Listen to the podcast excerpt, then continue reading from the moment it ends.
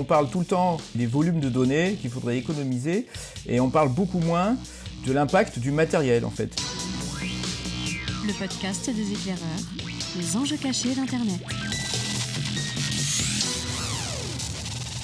Les gars, vous n'allez pas le croire, on a un sponsor. Et c'est qui? C'est un, acteur du cloud, un fabricant de téléphone, un réseau social, un e-commerçant qui livre en 24 heures? Non, non, non, ils sont pas maso à ce point-là.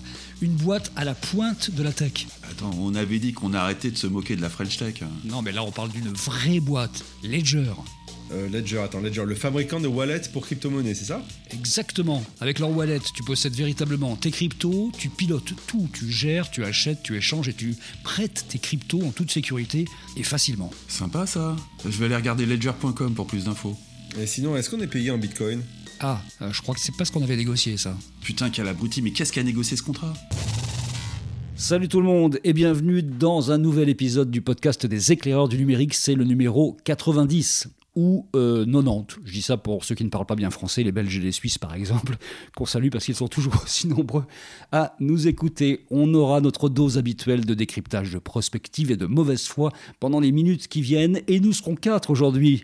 C'est le grand luxe avec les habituels, c'est-à-dire Fabrice Appelboin. Salut Fabrice. Salut. Avec Damien Douany, le jeune marié. Bonjour Damien. Salut, j'ai enfin trouvé mon nœud papillon. Tu sais pas le nombre de messages que j'ai reçus dessus de gens qui m'ont dit mais c'était une blague ou quoi? Tu cherchais vraiment un nœud papillon? Oui, oui, effectivement. Oui, c'était la meilleure excuse du siècle et elle était vraie. Et notre invité aujourd'hui, c'est Pierre Bessac. Bonjour Pierre. Eh ben, salut, enchanté d'être avec vous. Pierre, tu es ingénieur informatique de formation, tu es cofondateur de Gandhi, qui est un registrar français ultra connu, le principal même, euh, responsable système et réseau de Télécom Paritech pendant une période, et puis créateur, il y a dix ans déjà, d'Erionem. Erionem, ça veut dire mémoire en inversé, C'est ça. et en fait c'est un service de stockage à l'échelle européenne qui joue beaucoup à tous les étages sur la cryptographie et le logiciel libre. Est-ce que c'est bon cette présentation? Voilà, c'est bon, euh, sauf que je suis en train de pivoter l'activité d'Erio même, euh, mais sinon, bravo pour la, recherche de, bio qui est parfaite. Ça n'a pas été très difficile, tu es un peu présent sur le web quand même. et on t'a demandé de venir dans ce podcast parce que tu es quelqu'un qui va pouvoir nous éclairer et débunker en fait pas mal de, de bêtises qui se disent sur le thème du numérique raisonné. Alors pourquoi parlons de numérique raisonné? Parce que si vous tapez ça sur Google, vous verrez le terme pour l'instant n'existe pas vraiment. Il est emprunté évidemment à l'agriculture raisonnée. Il s'en inspire en tout cas. Il m'a été un peu glissé dans l'oreille par euh, l'équipe euh, de GemLabs. GemLabs, c'est- c'est le labo d'innovation de Grenoble École de Management. Je salue d'ailleurs euh, Agnès Braise, Sylvie Blanco, entre autres. Et c'est quelque chose qui va être l'objet en fait de l'accueil de tous les étudiants là-bas. 700 étudiants qui vont phosphorer pendant 10 jours sur ce thème général en forme de défi. Et je trouvais intéressant qu'on s'interroge là-dessus. Le numérique raisonné, qu'est-ce que c'est? Ben Pour l'instant, il n'y a pas grand-chose là-dessus. Il y a l'ADEME, l'Agence de la transition écologique, qui a fait un petit bouquin là-dessus. Il y a Ouzbek et Erika qui se sont un peu penchés sur cette histoire-là, mais le terme n'est pas très, très euh, connu. On pourrait dire déjà qu'il s'agit d'écologie numérique. Ça n'est pas que ça, vous allez le voir. Est-ce qu'il y a des choses qui se disent sur la pollution énorme du web, des choses comme ça, qu'il faut tout de suite remettre en perspective? Pierre, je crois que c'est un peu le message qu'on a envie de faire passer aussi euh, aujourd'hui avec toi. Euh, bah oui, euh, effectivement, ma première réaction là-dessus, c'est qu'on parle tout le temps des, volumes de données qu'il faudrait économiser, et on parle beaucoup moins de l'impact du matériel en fait et de, de l'importance. Enfin, on en parle beaucoup. Il y a quand même consensus là-dessus euh, sur la, la nécessité de de pas gaspiller le matériel, de pas changer de téléphone ou de ou d'ordinateur pour un oui ou pour un non. Euh, et alors, ça a beaucoup plus d'importance que euh, le, le fait de nettoyer sa boîte de courrier électronique ou autre.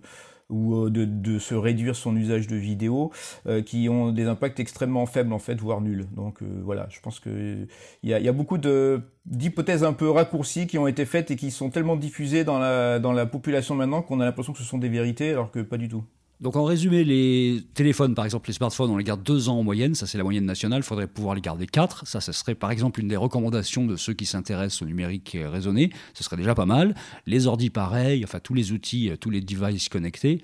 Par contre, tu nous dis qu'en fait euh, c'est complètement pipeau, l'histoire de stocker des mails consomme des quantités industrielles d'énergie et vous devez être passé à la moulinette, enfin à la mitraillette en l'occurrence, si, si vous conservez plus de 50 mails. Quoi. Oui, c'est une perte de temps parce qu'en fait, on, perd, on consomme aussi de l'énergie à, à garder au simple fait d'avoir son ordinateur allumé pour aller faire des nettoyages. Donc en fait, euh, ça consomme pratiquement plus d'énergie que le stockage lui-même. Alors après, on peut toujours effectivement se concentrer pour détruire des très gros mails en priorité. Hein. C'est des choses que proposent euh, les gens qui ont réfléchi à la question, comme Tristan Nito par exemple. C'est on, peut détruire en priorité des très gros mails avec des pièces jointes énormes. Ça, ça prend quelques secondes et ça fait, ça mange pas de pain. Mmh. Voilà. Fabrice, tu es très sensibilisé à cette histoire-là, toi, de, toutes les bêtises qui peuvent se dire sur la consommation énergétique et la forme de consommation énergétique en fait des, des mondes connectés.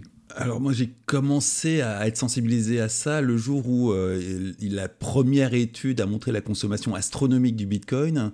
Ça a été repris absolument partout et puis euh, en remontant à la source, on s'est aperçu que ça avait été fait par un, je crois, un chargé de compte dans une banque de guichet euh, qui n'avait pas la moindre compétence pour faire tout ça et que ça avait été repris in extenso, euh, sans la moindre vérification, sans le moindre recul par toute la presse internationale. Alors c'est pas que le Bitcoin ne consomme rien, hein, au contraire, la, blockchain du Bitcoin est, est, vraiment pas économe d'un point de vue énergétique, mais la, la, facilité avec laquelle une information sortie de nulle part, fait pas personne, avait été reprise de façon unanime, c'est d'ailleurs enchaîné par tout un tas de bêtises euh, du type la consommation d'un film en HD sur Netflix ou des trucs comme ça. Euh, c'est vraiment un domaine dans lequel on a une profusion de fake news relayées docilement par tout le monde, à commencer par euh, notre ministre du numérique, et alors que c'est un vrai problème, qu'il y a des vraies solutions, et que, comme le soulignait Pierre, la, première et la plus évidente des solutions, c'est de garder son matériel le plus longtemps possible et de ne pas faire avec euh, la technologie ce qu'on fait avec la, mode, typiquement, ce qui est d'en changer à tout bout de champ. Euh, c'est valable aussi bien pour les ordinateurs, pour les smartphones, et, j'imagine dans le milieu professionnel, c'est également très valable, et ça, clairement, ça aurait un gros impact. Curieusement, on se focalise sur le fameux porno dans l'ascenseur avec des choses qui fondamentalement ne changent pas grand-chose. Pierre, est-ce que tu pourrais nous préciser en fait la différence entre la consommation de serveurs dans un data center par exemple, sujet que tu connais un tout petit peu, et puis le fait d'allumer son smartphone, de regarder un film et euh, d'être jugé aujourd'hui comme étant un criminel dans la société? ah bah écoute, il y a beaucoup de choses qu'on peut mesurer soi-même en fait sur le, son propre usage. On peut les calculer, sinon c'est assez facile. Euh, un téléphone, ça a une capacité de batterie de 15 Wh, c'est-à-dire euh, c'est la consommation électrique d'une ampoule basse conso pendant deux heures. Donc ça veut dire que sur une batterie complète de téléphone, euh, de toute façon ton téléphone n'a pas d'autre source d'énergie, on a une borne raisonnable entre charges pour savoir la consommation d'un téléphone. Et pour allumer ton écran de téléphone, ça va consommer environ 2 watts. Voilà, donc en une heure, ça fait 2 Wh. Donc, et pour après accéder un flux vidéo, il faut quand même le transférer euh, par radio, soit par Wi-Fi, soit par ton protocole 5G, 4G, etc. Ça, on peut considérer, ça dépend de la distance de l'antenne évidemment, et des choses comme ça, mais ça, ça consomme environ 2 watts de plus pendant que tu fais des, transferts de données euh, vidéo. Donc au total, euh, ton terminal, il consomme 4 watts à peu près, peut-être un peu plus, peut-être un peu moins, euh, quand tu regardes une vidéo. côté serveur, on a aussi des chiffres, parce que là, évidemment, c'est plus difficile à, estimer, parce que c'est souvent sont considéré comme du secret industriel. Mais Netflix, par exemple, a diffusé des données sur la consommation et les performances de ses serveurs. Euh, avec une machine d'en gros 500 watts, Netflix arrive à diffuser 36 euh, 000 flux vidéo HD.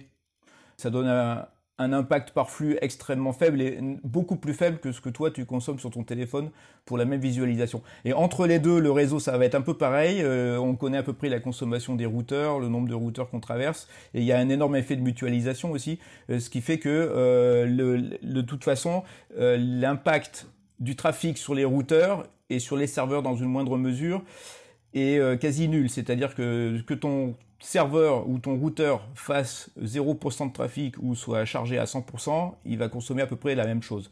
Donc en fait, l'impact de ton flux de données, il est quasiment nul. Et si il faut après euh, étendre l'infrastructure, parce que évidemment une fois que une fois que tu as rempli ton infrastructure, il faut une fois qu'elle est saturée, il faut bien entendu en augmenter la capacité. Et là, euh, là aussi, euh, doubler la capacité en débit d'une infrastructure ne va pas doubler ton empreinte énergétique parce que euh, tu, utilises, tu vas utiliser des lasers un petit peu plus rapides, des émetteurs euh, fibres, mais là aussi c'est surtout la distance qui compte et ce sont des, consommations de données extrêmement faibles. Et pareil, un routeur un peu plus puissant, on, ne va pas consommer 10 fois plus de courant pour faire tourner un routeur euh, qui va 10 fois plus vite. Voilà, donc en fait tout ça c'est essentiellement des coûts d'infrastructure à part pour ton terminal, et euh, que tu regardes ou pas de la vidéo, l'infrastructure va consommer la même chose essentiellement. Un VPN, ça change quelque chose ou pas dans le, la consommation? Euh, Non, ça va te faire un peu plus euh, d'allers-retours internationaux, mais euh, ça, c'est quasi négligeable dans le dans l'addition. Hein. On considère aussi, alors particulièrement en France où on a une électricité peu carbonée. Alors donc, là, je parle si on s'intéresse à l'impact carbone. Hein, le, on considère que sur la durée de vie du terminal euh, d'un téléphone mobile, le, la consommation électrique du terminal euh, n'impacte que pour environ 10 à 20% du total de vie du terminal sur la, le cycle de vie, ce qu'on appelle le cycle de vie complet. Donc la fabrication et le recyclage entrent pour 80 à 90 parce qu'ils sont souvent faits en Chine où l'électricité est beaucoup plus carbonée que la nôtre. Donc là, on, on réencaisse entre guillemets l'intérêt d'avoir une électricité peu carbonée en France. Donc en gros, c'est l'usage ne produit pas tant de carbone que ça, c'est surtout le matériel qui, génère euh, cette empreinte carbone. Voilà. D'où l'intérêt de, effectivement, de garder ces téléphones le plus longtemps possible. Voilà. Il y a deux choses quand même. Il y a quand même deux choses. Si on fait un parallèle dans les deux sujets, le premier sujet, c'est le matériel.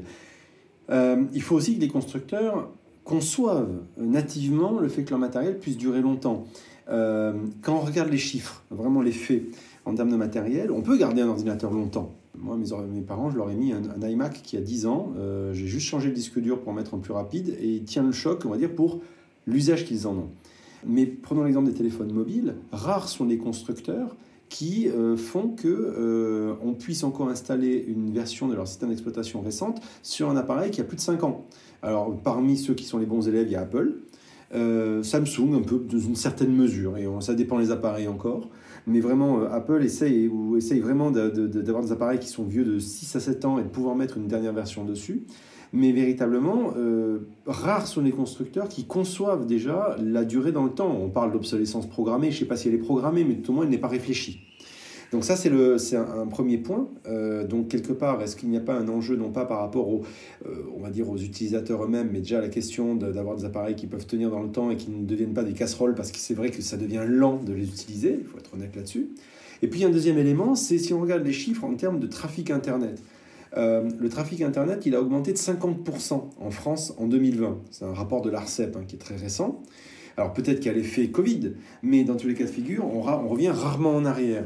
Donc la question, c'est est-ce que ça, ça n'a pas un impact euh, en termes de, bah, de, data center, de consommation des data center, nécessité d'avoir une bande passante qui soit, euh, on va dire, plus large pour être plus, réactive et ainsi de suite?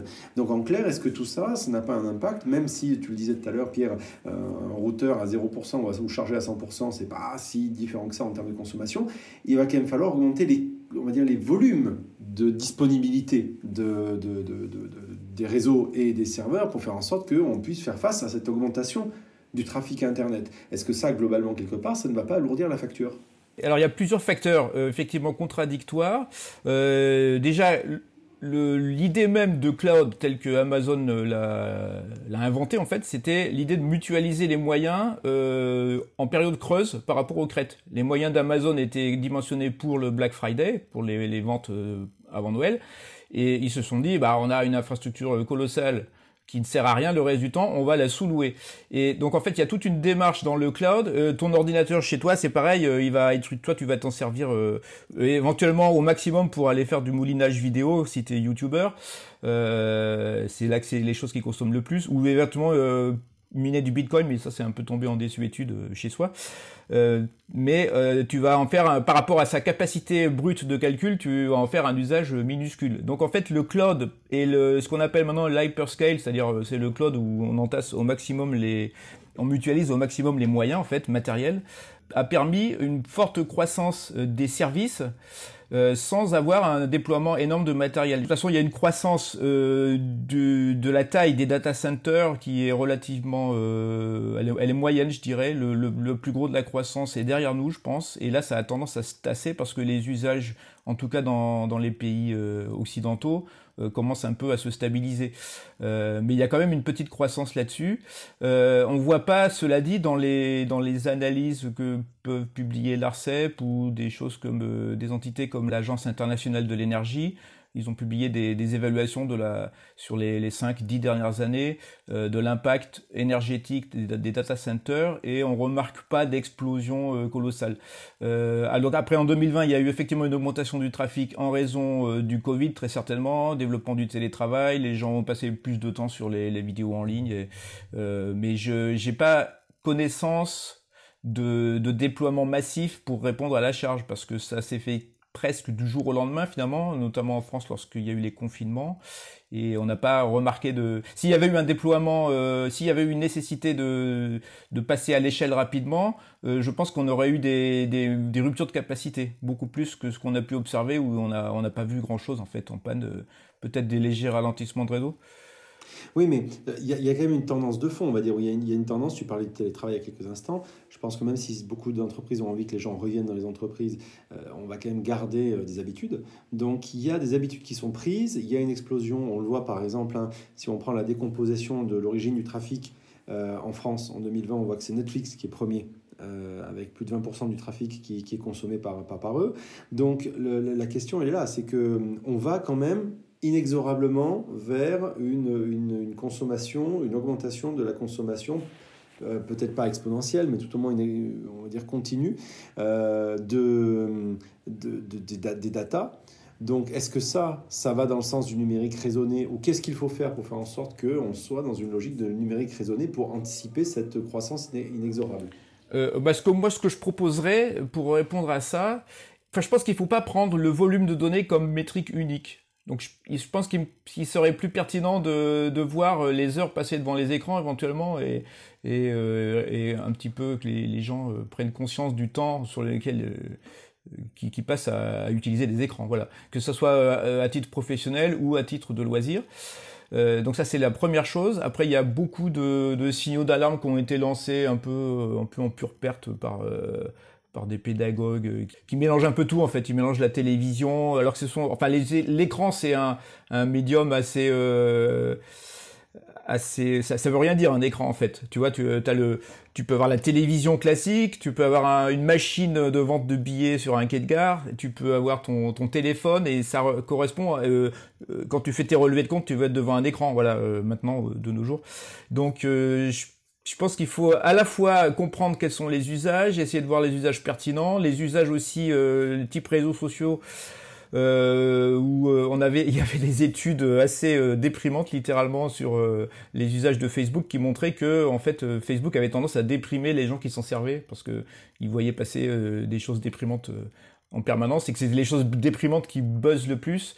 Donc peut-être qu'on peut se poser ce genre de questions sur l'effet le, que peut avoir euh, sur nous les, usages euh, qu'on fait, mais sans non plus tomber dans l'autre écueil qui est celui de commencer à dire tel usage est meilleur. Donc c'est l'histoire du, porno dans l'ascenseur euh, contre le match de foot ou ou euh, les choses comme ça, où on peut commencer à attaquer le, le pluralisme, euh, le pluralisme des usages en fait, et quasiment le pluralisme de l'information en disant bah, tel usage est légitime et tel usage ne l'est pas. Tu nous parles en fait d'usage raisonné du numérique en fait. Hein. Il, y a, il, y a, la notion de sobriété numérique qui apparaît souvent lorsqu'on euh, parle de, de numérique raisonné. Il y a la notion de digital detox, de ce qu'on veut. Donc bref, un contrôle personnel, individuel quand même de sa consommation. Et il y a une notion qui est importante, c'est que si on fait le rapport avec l'agriculture raisonnée, dans l'agriculture raisonnée, il y a la notion, même si elle n'est pas toujours respectée, de bien-être des animaux. Là, on n'est pas des animaux, mais on est des consommateurs, des internautes. Et le bien-être, quand on est en train d'aller sur Facebook pour être malheureux, quand on est en train d'aller sur Instagram pour voir que les autres sont plus beaux et plus riches que nous, quand on est en train d'aller sur Twitter pour euh, essayer de, de, de troller à peu près n'importe qui, on consomme de l'énergie, on perd de l'énergie intellectuelle, on n'est pas heureux. Ça sert à quoi finalement euh, tout ça? Il n'y a, a, pas de notion. Il faudrait aussi qu'on revienne à la notion de bien-être, la notion d'une philosophie du bonheur d'Internet aussi un peu. C'est ça aussi le numérique raisonné, non? Tout à fait, tout à fait. Euh, J'ai rien à dire à ça. C'est tout à fait. Euh, ça me semble tout à fait une bonne idée de, de, réfléchir un peu à ce qui nous, ce qui nous rend heureux ou, ou non. Et effectivement, moi j'avais, j'ai fermé mon, j'avais un compte Facebook il y a longtemps. Je l'ai fermé en 2007 parce que, ah en fait, je m'étais fait la réflexion que euh, donc ça me donnait un contact avec la, la famille euh, lointaine euh, que avec laquelle j'avais pas beaucoup d'interaction mais en fait je 95% enfin je passais deux heures par soir sur Facebook à voir des, des bêtises passer. C'est-à-dire que je voyais une ancienne collègue qui venait d'acheter une vache virtuelle dans Farmville ou des infos comme ça qui n'étaient mais qui n'avaient absolument aucun intérêt quoi. Et en fait, la rare fois pour ces deux heures passées où j'avais quelque chose d'intéressant, c'était euh, une petite news de la famille, euh, la cousine qui s'était foulé le foulé le pied ou des choses comme ça. Et donc en fait, je me suis dit ça ça vaut pas le coup en fait. J'aime mieux interagir autrement avec les avec les gens que que j'aime quoi. Voilà, j'ai euh, mais ça, c'est le cas particulier de Facebook. Il y a des moyens quand même avec les, les messageries instantanées, il y a des moyens peut-être plus efficaces que plus plus personnalisé, enfin plus plus privé, disons, sans être noyé dans une timeline absurde. Euh, je pense qu'il y a, peut-être une réflexion à faire sur les timelines et les choses comme ça qui te qui te poussent en fait des informations que au départ tu as demandé, mais qui sont plus forcément très pertinentes et où tu n'as pas le réflexe toi de te de t'isoler. c'est le, le fear of missing out, quoi, la ah peur de la peur de manquer, qui est très prégnante. Le fameux FOMO. Voilà. Mais justement, pour revenir à l'exemple que donnait Fabrice du euh, porno de l'ascenseur qui a été donné donc, par Eric Piolle, qui est maire de Grenoble, euh, et euh, pour, pour, parler de la 5G, l'idée c'est de dire derrière, on va déployer un nouveau réseau, alors que finalement l'actuel fonctionne pas si mal que ça, et on va déployer des nouveaux, de, l'énergie au sens large, et on va déployer les usages parce que qui dit plus, bande de, plus de, de bandes passantes va. Enfin, la logique voudrait de dire que qui est peut-être fausse, qui est de dire euh, ah ben on va déployer des appareils qui sont encore plus performants et donc quelque part les gens vont consommer encore plus. Bon, le, lien de causalité pas forcément euh, réel, mais il faut avoir. Euh, est-ce que véritablement, dans la logique de numérique raisonné, est-ce qu'il y a une dimension qui est de se faire mal? C'est-à-dire en gros, il faut revoir certains de nos usages parce que finalement on a été trop confort, ou on est trop confort, c'est ça qui est sous-tendu hein, à la remarque du maire de Grenoble. Ou est-ce que non, finalement, euh, c'est un faux semblant et les technologies s'améliorent pour faire en sorte de mieux gérer aussi, euh, par exemple, typiquement, euh, les, économies d'énergie ou enfin la gestion de l'énergie ou ce genre de choses-là. Alors je pense qu'il faut agir sur tous les tableaux, c'est-à-dire que déjà, première chose, je pense qu'on arrive à, une forme de palier aujourd'hui. Parce que moi j'ai été dans, l'informatique depuis longtemps. à une époque, déjà avoir une simple image photographique sur ordinateur, c'était difficile. Et petit à petit, le, numérique a tout bouffé en fait. C'est ce que dit le, logiciel mange le monde. Donc littéralement, c'est vrai. On a eu d'abord les images, ensuite on a eu l'audio, ensuite on a eu la vidéo. Et donc là, je vois pas ce qui peut être plus consommateur. Enfin, si, il y a une chose qui peut être plus consommatrice éventuellement, c'est euh, le man, euh, machine to machine, la communication entre entre objets connectés, notamment pour euh, faire de la collecte de données en masse. Euh, mais je pense que le, notre, nos besoins euh, courants sont, je vois pas ce qu'on peut faire de plus en fait qui serait plus consommateur de données. Alors c'est peut-être un manque d'imagination de ma part. Hein, on a déjà eu des surprises. De la réalité virtuelle peut-être. Euh, peut-être la réalité virtuelle, oui, sachant que oui, si, c'est fort possible qu'il y ait des avec la 3D, mais je sais pas si ça vraiment impliquerait un volume de données beaucoup plus élevé. Après, effectivement, il y a, un effet de synergie. Plus tu utilises, plus tu vas promouvoir l'efficacité euh, et les, débits euh, des techniques, et plus ça va ouvrir de nouvelles possibilités qui n'étaient pas. Euh, voilà. Donc il y, a, un effet d'entraînement là-dedans qu'il faut surveiller. mais là, de ce qu'on observe sur les ventes de, de téléphones, par exemple, de mobiles, euh, il y a depuis 4 ou 5 ans, ça stagne. Et je, la 5G ne permet pas de choses révolutionnaires euh, en plus hein, euh, à ce stade.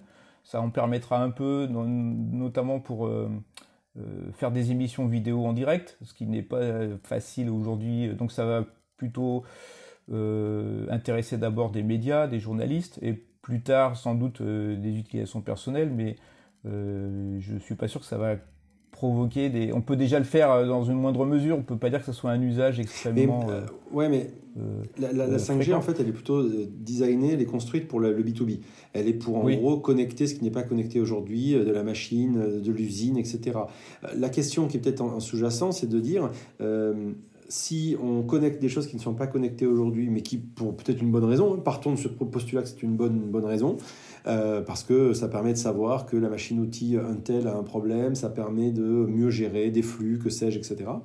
Euh, est-ce que tout ça, quelque part, euh, ça n'engendre pas justement une explosion de la consommation aussi bien des data et donc consommation électrique et tout ce qui va avec, parce que justement, on ouvre un champ de connexion de machines qui aujourd'hui ne l'était pas et, qui demain risque de l'être. Alors euh, oui, enfin... Mais non, c'est la question qui est sous-jacente. On, parle sans vouloir taper sur la 5G en particulier, parce que je pense que la 5G est aussi conçue intrinsèquement avec ses, ses, mécanismes pour faire en sorte d'être plutôt économe, avec le positionnement notamment de data center au plus proche des, antennes, euh, pour faire simple.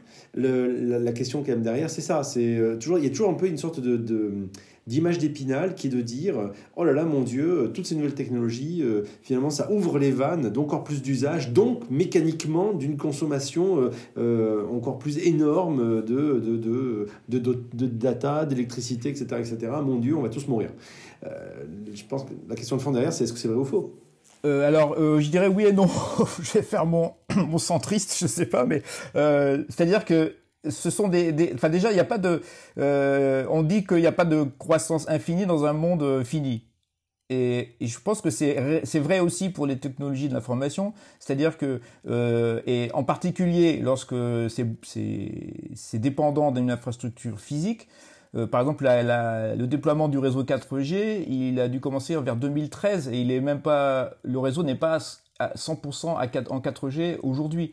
Donc en fait, ce sont des déploiements euh, qui coûtent cher et qui, qui, mettent en œuvre beaucoup de, de matériaux, matériel.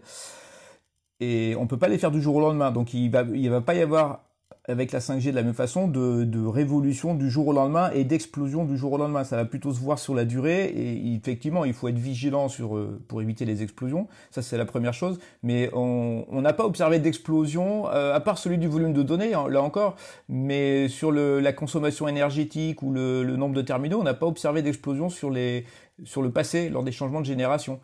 Euh, on a plutôt observé une augmentation de l'usage éventuellement, donc ça veut dire en partie réduction de la fracture numérique. Euh, ça peut vouloir dire aussi effectivement des, gens qui sont un peu trop accros à ce genre de, de procédé, mais euh, on est quand même borné dans notre vie humaine par le fait qu'il n'y avait que 24 heures par jour, donc là aussi, et là aussi on peut pas passer plus que toute notre vie là-dessus.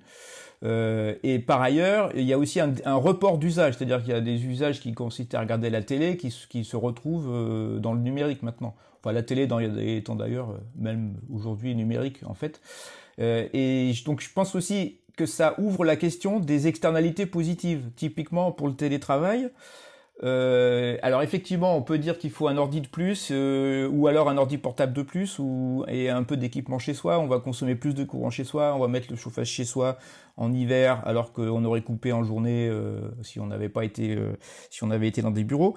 mais si on regarde en parallèle ce qui se passe dans les, la vie d'entreprise, il y a une poussée pour le flex office, des choses comme ça qui sont absolument abominables en termes de conditions de travail. C'est-à-dire, c'est des salles de TP d'étudiants, en grosso modo, où euh, même à quelqu'un qui a un poste fixe euh, euh, se retrouve à, être nomade finalement, même pour des, postes qui n'ont pas vocation à être nomades. donc ça va permettre, ça peut permettre potentiellement d'économiser des mètres carrés en bureau qui restent vides, qui vont rester vides, sachant que les employeurs vont se ruer dessus puisque c'est ce, ce dont ils rêvent depuis longtemps. Enfin certains employeurs. Euh, et ça ouvre aussi toute la question des externalités positives plus générales du numérique, éviter de faire une réunion en passant par de la visio. Et je crois que donc il faut, si on prend aussi l'exemple du, du, du, téléphone, euh, moi aujourd'hui, j'ai plus d'appareil, enfin j'ai un appareil réflexe qui est qui commence à avoir un âge canonique, mais euh, tous les appareils photo compacts pourris qu'on pouvait trouver euh, il y a quelques années, ça a disparu, ça a été bouffé par les smartphones. Les GPS portables, pareil.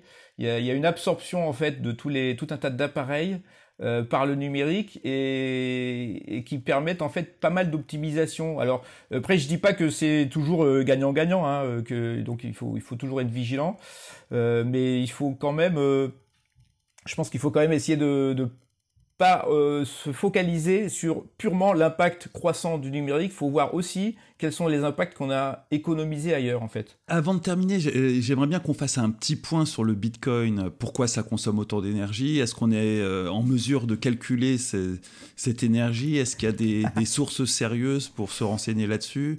Et euh, quand on l'utilise, euh, pas au quotidien, parce qu'il n'y a pas grand monde qui utilise du Bitcoin au quotidien, mais euh, qu'est-ce qu'on consomme, qu'est-ce qu'on rejette comme carbone? Est-ce qu'il y a des études sérieuses faites là-dessus, Pierre? Juste avant que tu répondes, Pierre, il y a eu le truc d'NBC, tu vas nous dire si tu crois ou pas, ce fameux lac là qui serait aussi chaud qu'un jacuzzi, ça c'est le titre qui a été balancé par NBC, et c'est un lac aux États-Unis avec 8000 machines qui minent du Bitcoin nuit et jour, et le lac aurait monté en température de façon colossale parce qu'il y a une usine de production électrique à côté qui tourne à plein régime pour alimenter tout ça. Est-ce que est-ce que c'est sérieux ou est-ce que c'est euh, du fantasme ça aussi? Et puis tu peux répondre à la question de, de Fabrice. Alors j'ai vu passer la news, j'ai pas du tout creusé. Alors si tu me dis qu'il y a 8000 machines et que ça chaufferait un lac, j'ai quand même du mal à y croire. Donc, euh, Moi aussi. Hein. Euh, il y aurait 800 000 machines, je dis pas, et encore. sur un lac, je sais pas. par contre, ce qui, enfin, ce qui est clair, c'est qu'il y a enfin déjà que Bitcoin n'a pas vraiment tenu ses promesses qui étaient d'avoir un cash électronique euh, donc aussi facile à, utiliser que la que l'argent liquide. Euh, il est clair aussi que ça a un, impact énergétique euh, non négligeable par rapport aux services rendus. Donc c'est là que effectivement, au niveau externalité positive, il y en a, mais pas sûr qu'elle compense en fait effectivement la consommation, parce que le réseau Bitcoin n'a n'a pas le la capacité est loin de là de celui du, réseau carte bancaire, de celle du réseau carte bancaire. Euh, le réseau carte bancaire, je sais plus, c'est combien, de transactions par seconde c'est, c'est plusieurs euh, dizaines ou centaines de milliers. Le Bitcoin, c'est beaucoup plus faible. Euh, et les crypto-monnaies en général. donc il y a une preuve de concept derrière qui n'est pas vraiment passée à l'échelle en pratique. Et ce qui se passe aussi, c'est qu'il y a un gros problème euh, dans le Bitcoin, c'est que plus il est populaire du côté des mineurs, et plus la consommation d'énergie à service rendu identique est élevée. C'est-à-dire s'il y a deux fois plus de mineurs, il va falloir faire deux fois plus euh, de, de travail, donc deux fois plus d'énergie consommée, pour euh, réaliser le même service. Donc ça c'est un peu dommage. Donc euh, en fait on a il y a intérêt à ce que le cours du Bitcoin se casse la gueule parce que ça remet un peu les choses euh, bah, ça se passe un peu comme ça en perspective. ouais, ben c'est aussi par, avec l'aide de la Chine qui a dit euh, qui depuis enfin c'est pas nouveau mais depuis 2013 par palier la Chine interdit, ils ont d'abord interdit la vente en ligne avec le Bitcoin, là récemment ils ont interdit le minage. Donc il y a beaucoup de mineurs qui se sont retirés. Donc ce qu'on appelle le hash rate, c'est-à-dire effectivement le la quantité de travail donnée euh, sur le Bitcoin euh, s'est réduite. Et donc ça veut dire aussi que euh, par, par impact direct, la consommation énergétique s'est réduite. Voilà. Donc je pense qu'effectivement, il y a, y a, une vigilance à avoir sur le Bitcoin et le Bitcoin n'a pas encore suffisamment fait ses preuves pour forcément mériter l'impact énergétique qu'il a. Bon, le Bitcoin et toutes les autres monnaies, euh, crypto-monnaies. Et toutes les autres monnaies, oui, oui, la blockchain en général. Euh, et d'ailleurs, plus généralement, euh, l'usage en tant que monnaie, c'est un usage où la blockchain se justifie. Il y en a quelques autres comme ça, des usages, mais il y a énormément d'usages où la blockchain est un truc complètement bidon, où ça, ça serait avantageusement remplacé par une base de données classique. Dans tous les cas, en fait, où le Bitcoin est, enfin, la blockchain, toutes les blockchains dites privées ou semi-privées, euh, n'ont aucun intérêt euh, informatique. Ce que, ce que j'entends de ce que tu dis, Pierre, c'est qu'il y a aussi peut-être, pour conclure, une sorte de comment dirais-je, que la consommation euh, énergétique plus globale, on va dire, et, la, et le fait d'aller vers un, numérique raisonné passe aussi par le fait d'arrêter le bullshitisme euh, de certaines technologies qu'on utilise alors qu'on pouvait très bien ne pas les utiliser, euh, qui sont le blockchain, qui est de te glisser de l'IA là où il faut pas mettre de l'IA, ou bien tout simplement... Tu parles de ton monde connecté, non? ou, bien, non, non, alors, mais non, monde connecté, je suis pas tout à fait d'accord. Mais reprenons l'exemple de la, des, entreprises connectées, ce qu'on appelle l'industrie 4.0 il y a certains scénarios qui sont hyper intéressants et qui sont basés sur de la 5G. Il y en a d'autres, très sincèrement, euh, c'est comme la Smart City. Je lisais un truc récemment sur le sujet. La Smart City, il y a eu des, fantasmes, des projections fantasmatiques sur la Smart City et aujourd'hui, euh, ça n'a pas du tout donné ce, ce qu'on voulait. Euh, et très clairement, il y a un peu une sorte de solutionnisme technologique très souvent euh, qui ne tient pas ses promesses et qui peut être euh, vecteur d'énormément de, consommation, énormément de dépenses, on va dire, euh, énergétiques liées à des technologies qui, très sincèrement, sont très souvent liées à une sorte de hype bullshiteuse autour de certaines technos. Bon, on va terminer là-dessus. Je signale que pour avoir un usage raisonné soi-même du numérique, il y a quelques outils qui peuvent exister. Alors évidemment, les compteurs de temps sur les téléphones. À chaque fois que je regarde le mien, je frémis. Je me dis, tiens, j'aurais pu regarder au moins un film, et puis j'aurais pu peut-être pu lire un bouquin plus intéressant que les conneries que j'ai lues sur, euh, sur mon téléphone. Pas que, hein. j'ai aussi regardé des choses intéressantes sur mon téléphone. Et puis il y a pour ceux qui ont Firefox un petit euh, add-on qui s'appelle euh, Carbon Analyzer. C'est une calculette en fait qui vous donne votre poids de consommation CO2 via vos habitudes d'utilisation de votre, votre navigateur. Je ne sais pas ce que ça vaut. Est-ce que vous avez des outils comme ça à préconiser par exemple qui pourraient aider à une prise en charge personnelle de, de l'usage raisonné? Alors moi j'en ai un à proposer. Oui. C'est pas un, c'est, pas un outil, c'est juste euh, un truc d'électricien. C'est que l'impact énergétique de nos de nos appareils électriques il se manifeste essentiellement par de la chaleur, enfin surtout en informatique, de la chaleur et des ventilateurs. Donc euh, si vous avez votre ventilateur qui se déclenche, c'est que vous venez de faire quelque chose qui consomme du courant. Et pareil si hmm. votre machin se met à chauffer. Et ça c'est un bon indicateur. Et typiquement quand on fait du web, euh, quand on est dans un navigateur, il y a certains sites qui sont euh, mal foutus et qui se mettent à faire tourner votre CPU dans tous les sens. et là, vous pouvez le remarquer au fait que le ventilo de l'ordinateur se met à accélérer ou à se déclencher.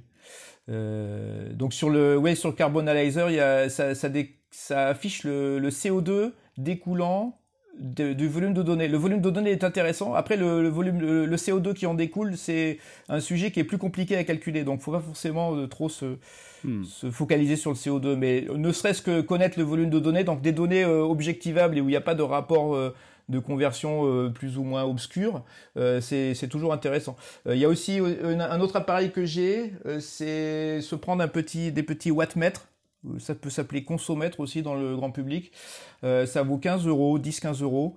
et vous branchez en fait ça entre la prise de courant et votre appareil et vous pouvez voir ce que consomme réellement en watts et puis accumuler après en wattheures sur la durée un appareil courant. Donc ça permet un peu de recadrer les, évaluations qu'on voit qui sont pas toujours pertinentes ou qui sont faites avec des analogies difficiles à, comparer Moi, je fais un truc très simple. Je sais pas si ça a un vrai impact, mais j'ai la sensation que ça peut en avoir un, j'espère.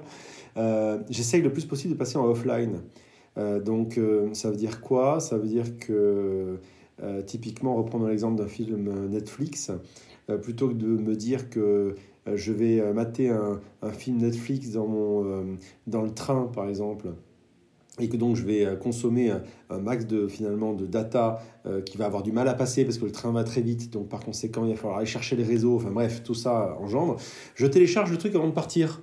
Donc je fais la dépense une bonne fois pour toutes, énergétique on va dire, et après tout ça reste offline. Euh, sinon bien sûr, il y a le, bon vieux bouquin hein, en papier qui ne, qui ne, consomme rien versus une tablette. Euh, ça a l'air tout bête ce que je viens de dire là, mais typiquement aujourd'hui, on nous propose très souvent de télécharger des livres PDF ou papier. Alors le papier prend plus de place, je suis peut-être vieux jeu là-dessus, mais j'aime bien le papier d'abord parce que c'est une base. Côté, euh, texturé de l'histoire, j'aime bien ce côté un peu la physique, euh, et puis ça consomme rien. Moi, j'ai bêtement quelque chose qui peut s'appliquer bien au-delà du numérique, hein, qui est de consommer de façon raisonnable, c'est-à-dire euh, de résister à la tentation euh, d'acheter systématiquement le nouvel iPhone, euh, de ne pas changer de bécane toutes les 5 minutes parce que le nouveau modèle est sorti. J'ai plutôt tendance à acheter tous les 4-5 ans un, un, portable Apple haut de gamme qui fait qu'au bout de 5 ans, il est toujours très efficace mis à part le dernier qui a un clavier pourri, jusqu'ici, ça m'a permis de, de, ne pas surconsommer du, du, matériel. Et au final, comme le rappelait Pierre au, début de ce podcast, c'est de loin ce qui consomme le plus, c'est ce qui pollue le plus, c'est ce qui rejette le plus de carbone. Donc je pense que ça s'applique à tout en fait. Hein. C'est un problème de consommation globale qui finalement, si on l'applique au numérique, marche très bien. Le, volume de données, effectivement, un indicateur qui est forcément très pertinent.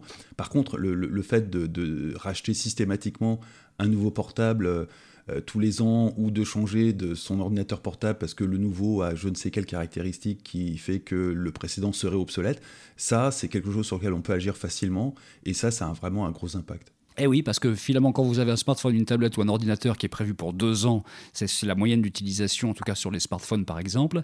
Si vous le passez à quatre ans, ben, l'impact environnemental, il est divisé par deux tout simplement.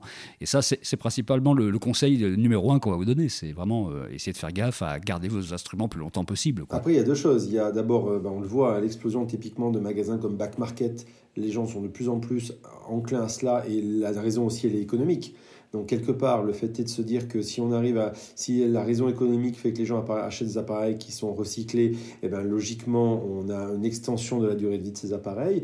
Et à mon sens, là où ça pourrait devenir intéressant, un peu comme on a, un Nutri-Score aujourd'hui pour la, euh, on va dire la nourriture, les produits qu'on achète dans, le, dans les magasins, moi j'ai la conviction qu'on aura peut-être un jour un Nutri-Score sur, sur le codage des, des applications, des logiciels. Ce que j'ai par là, c'est que pourquoi ne pas imaginer demain que euh, certains, euh, on va dire, euh, certains sites se revendiquent comme étant peu consommateurs d'énergie ou étant codés pour faire en sorte de pouvoir être utilisés par des machines qui ont 4 ou 5 ans.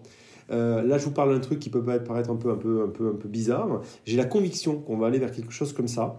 Euh, parce que ça ne pourrait être que vertueux et en plus correspondre à une tendance globale de marché. À, ce propos, Pierre, un, petit mot juste avant de se quitter. Euh, on, sait qu'on peut, euh, pour faire exactement la même chose en informatique, écrire du code qui soit pas très propre et qui du coup génère énormément de temps de calcul, ou du code qui soit très sobre et qui génère très peu de temps de calcul avec au final le même résultat. Est-ce que ça, ça serait pas quelque chose à lancer dans les écoles d'ingénieurs pour que les, que les codeurs demain aient conscience de leur impact, parce que si j'écris euh, trois bouts de code mais qui sont utilisés en permanence pendant dix ans, je vais finalement avoir un impact énorme selon que mon, code soit bien écrit ou mal écrit, alors qu'au moment où je l'écris, soyons clairs, vu le coût de, des machines aujourd'hui, ça changera pas grand-chose. Ah ben tout à fait, oui. Euh, c'était bah, c'était une démarche qui était naturelle à l'époque où on avait des petites machines. Donc euh, quand on a voulu faire des images avec des machines en mémoire très limitées, il fallait bien euh, trouver les meilleurs algorithmes. Et on a un peu on a un peu oublié ça. Et de toute façon euh, c'est d'autant plus à, prôner que ça te donne enfin tout le monde y gagne en fait. Parce que même d'un point de vue économique si tu fais un meilleur algorithme tu vas avoir un temps de réponse plus rapide sur ton serveur.